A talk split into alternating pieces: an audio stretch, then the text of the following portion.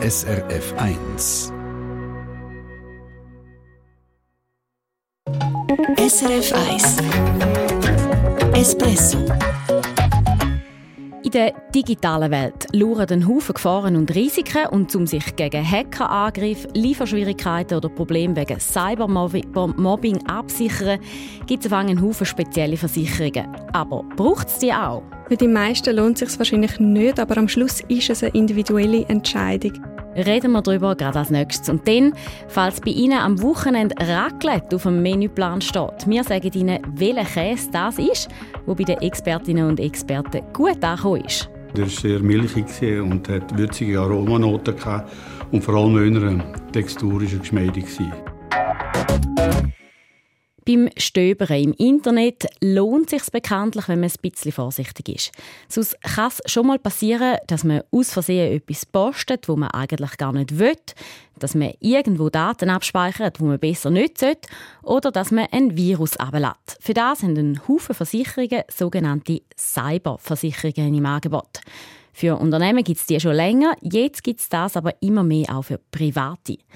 Der Stefan Wüttrich hat von der Tanja Eder von der SRF Digital Redaktion wissen, was so eine Versicherung alles abdeckt. Ja, da gibt es natürlich ganz verschiedene, aber typischerweise decken die zum Beispiel das Online-Banking, also wenn sich jetzt jemand ins E-Banking einhackt und dann das Konto leer räumt oder wenn jemand mit einer Kreditkarte zahlt. Und sie decken auch Online-Shopping, also wenn etwas mit der Lieferung schief läuft zum Beispiel. Also wenn etwas nicht würde ankommen zum Beispiel. Genau, oder mhm. beschädigt ankommen. Sie decken auch, wenn man muss Daten wiederherstellen muss, zum Beispiel weil man gehackt worden ist oder wenn einem der Laptop abgehen würde. Und viele decken auch Cybermobbing, also wenn man muss rufschädigende Posts und Bilder aus dem Internet entfernen und viele zahlen auch, falls man einen Psychologen brauchen, weil einem das Mobbing zusetzt. Also das ist eine sehr breite Palette, was da alles deckt ist und das tönt eigentlich äh, insofern gut für äh, die Versicherten. Und gleich die Frage, lohnt es sich denn, um so eine Versicherung abschließen? Das kommt natürlich auf die Versicherung und auf die Person drauf an, aber wenn ich es jetzt einfach mal so ganz generell sage, Meistens nicht wirklich, und zwar aus zwei Gründen. Erstens geht es bei diesen Risiken meistens um kleine Beträge. Und es gibt eine Faustregel, man sollte nur versichern, was wirklich existenzbedrohend könnte sein. Also, und das würde jetzt heißen im Online-Shopping, wenn ich für 200 Franken etwas bestelle und halt bei dieser Lieferung etwas schief läuft, das ist noch nicht so dramatisch. Ja, und auch Datenwiederherstellung, das kostet vielleicht ein paar hundert Franken, vielleicht mal mhm. tausend, aber auch nicht mehr meistens. Es gibt ein paar Risiken, die drin sind, die teurer sein können. Zum Beispiel die psychologische Behandlung kann schnell viel kosten. Aber so Sachen sind oft auch deckelt bei jetzt 1000 oder 3000 Franken. Mm, und also gerade bei der psychologischen Behandlung, also die wäre ja eigentlich auch deckt äh, durch Krankenkassen. Ja, wegen der lohnt sich jetzt so eine Cyberversicherung nicht. Ja, also viele von diesen Risiken sind nicht existenzbedrohend und gleich ein paar hundert Franken sind es halt schnell einmal und da könnte man sich auch sagen, das Geld gebe ich dann lieber für etwas Gescheiteres aus. Ja, das kann ich verstehen, aber handkehrum ist ja so, dass die Versicherungen auch nicht gratis sind. Also man zahlt Prämien und die sind 40 bis 140 Franken pro Jahr. Das klingt jetzt nicht nach mega viel, aber im Verhältnis zum Risiko ist es eben relativ hoch. Und das ist auch extra so berechnet, weil Versicherungen müssen ja auch bei Null rauskommen, die können nicht mehr auszahlen, als dass sie einnehmen. Also ja, die wollen etwas verdienen. Genau, zumindest nicht bankrott gehen. Auf jeden Fall über die Jahre gesehen ist es für die Versicherten ein Verlustgeschäft. Das würde heißen, man würde eigentlich gescheiter ähm, regelmäßig Geld auf die Seite tun, in ein separates Kessel oder auf ein separates Konto, wo man dann eben kann brauchen kann, wenn im Internet mal etwas schief geht. Ja, unter dem Strich kommt das günstiger. Mhm. Also das Geld ist mal das eine und jetzt haben wir es vorher schon vor der psychologischen Hilfe gehabt, eben wenn man zum Beispiel nach äh, Cybermobbing müsste Unterstützung haben, psychologische Unterstützung. Das wäre ja eben je nachdem auch deckt durch die Krankenkasse. Also da muss man auch schauen, dass man nicht einfach doppelt und dreifach versichert ist. Ja, das sollte man unbedingt schauen. Viele von diesen Risiken sind schon deckt in der Haftpflichtversicherung, in der Hausratversicherung und wenn man eine hat, auch in der Rechtsschutzversicherung. Und wie finde ich das heraus, ob etwas nicht allenfalls schon von einer anderen Versicherung gedeckt ist? Also zuerst mal wirklich überlegen, was möchte ich überhaupt absichern und dann schauen, ist es im Vertrag drin oder einfach auch anrufen und direkt nachfragen.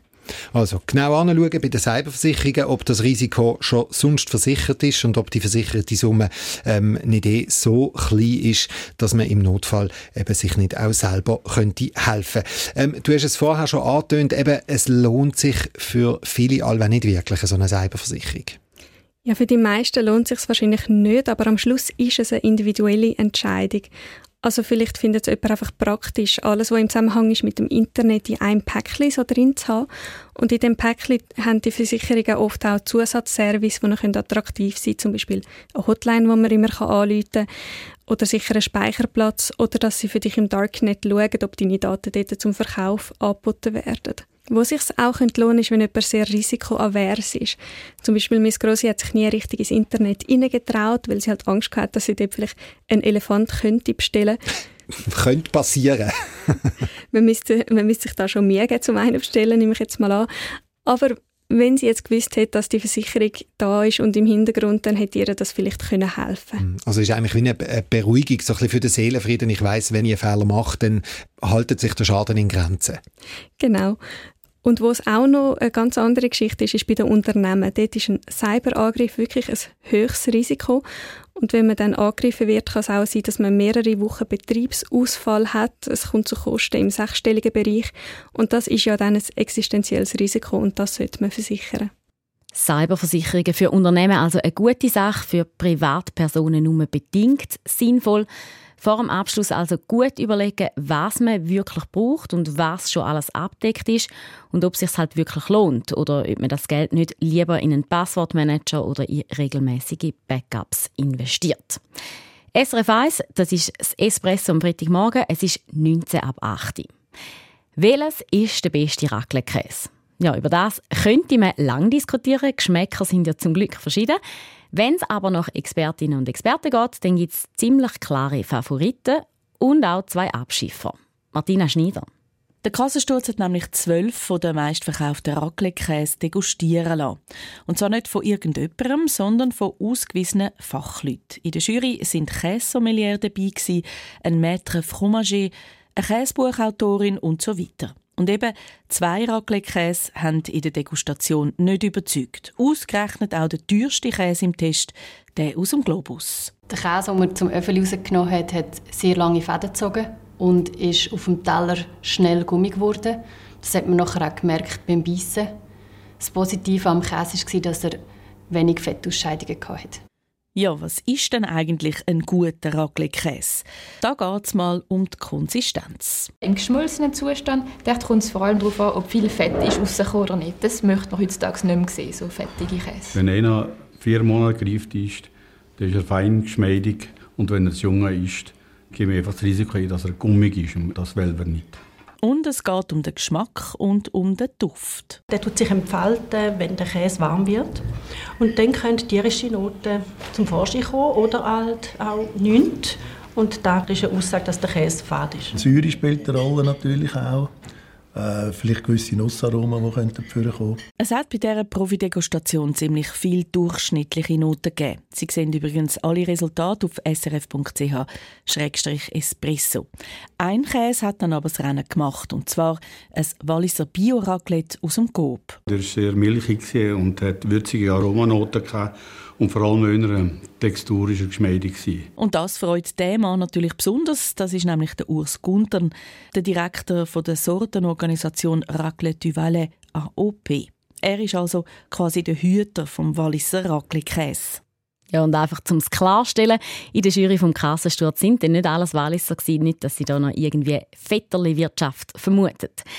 Globus mit dem teuersten Käse im Test hat ja eine ungenügende kassiert. Globus hat auf Anfrage nichts sagen dazu. Und beim Raclette-Essen ist es ja so eine Sache. Meistens kauft man ja eher ein bisschen zu viel Käse. Sicher ist sicher. Da haben wir es erst gerade davon im Espresso. Den Käse kann man nämlich tiptop eingefrieren. Am besten in einem Gefrierbeutel, hat der Experte bei uns gesagt. Einfach darauf schauen, dass keine Luft drin ist. Wenn es Luft drin hat in der Verpackung, dann trocknet die Oberfläche aus und das sieht dann auch nicht schön aus.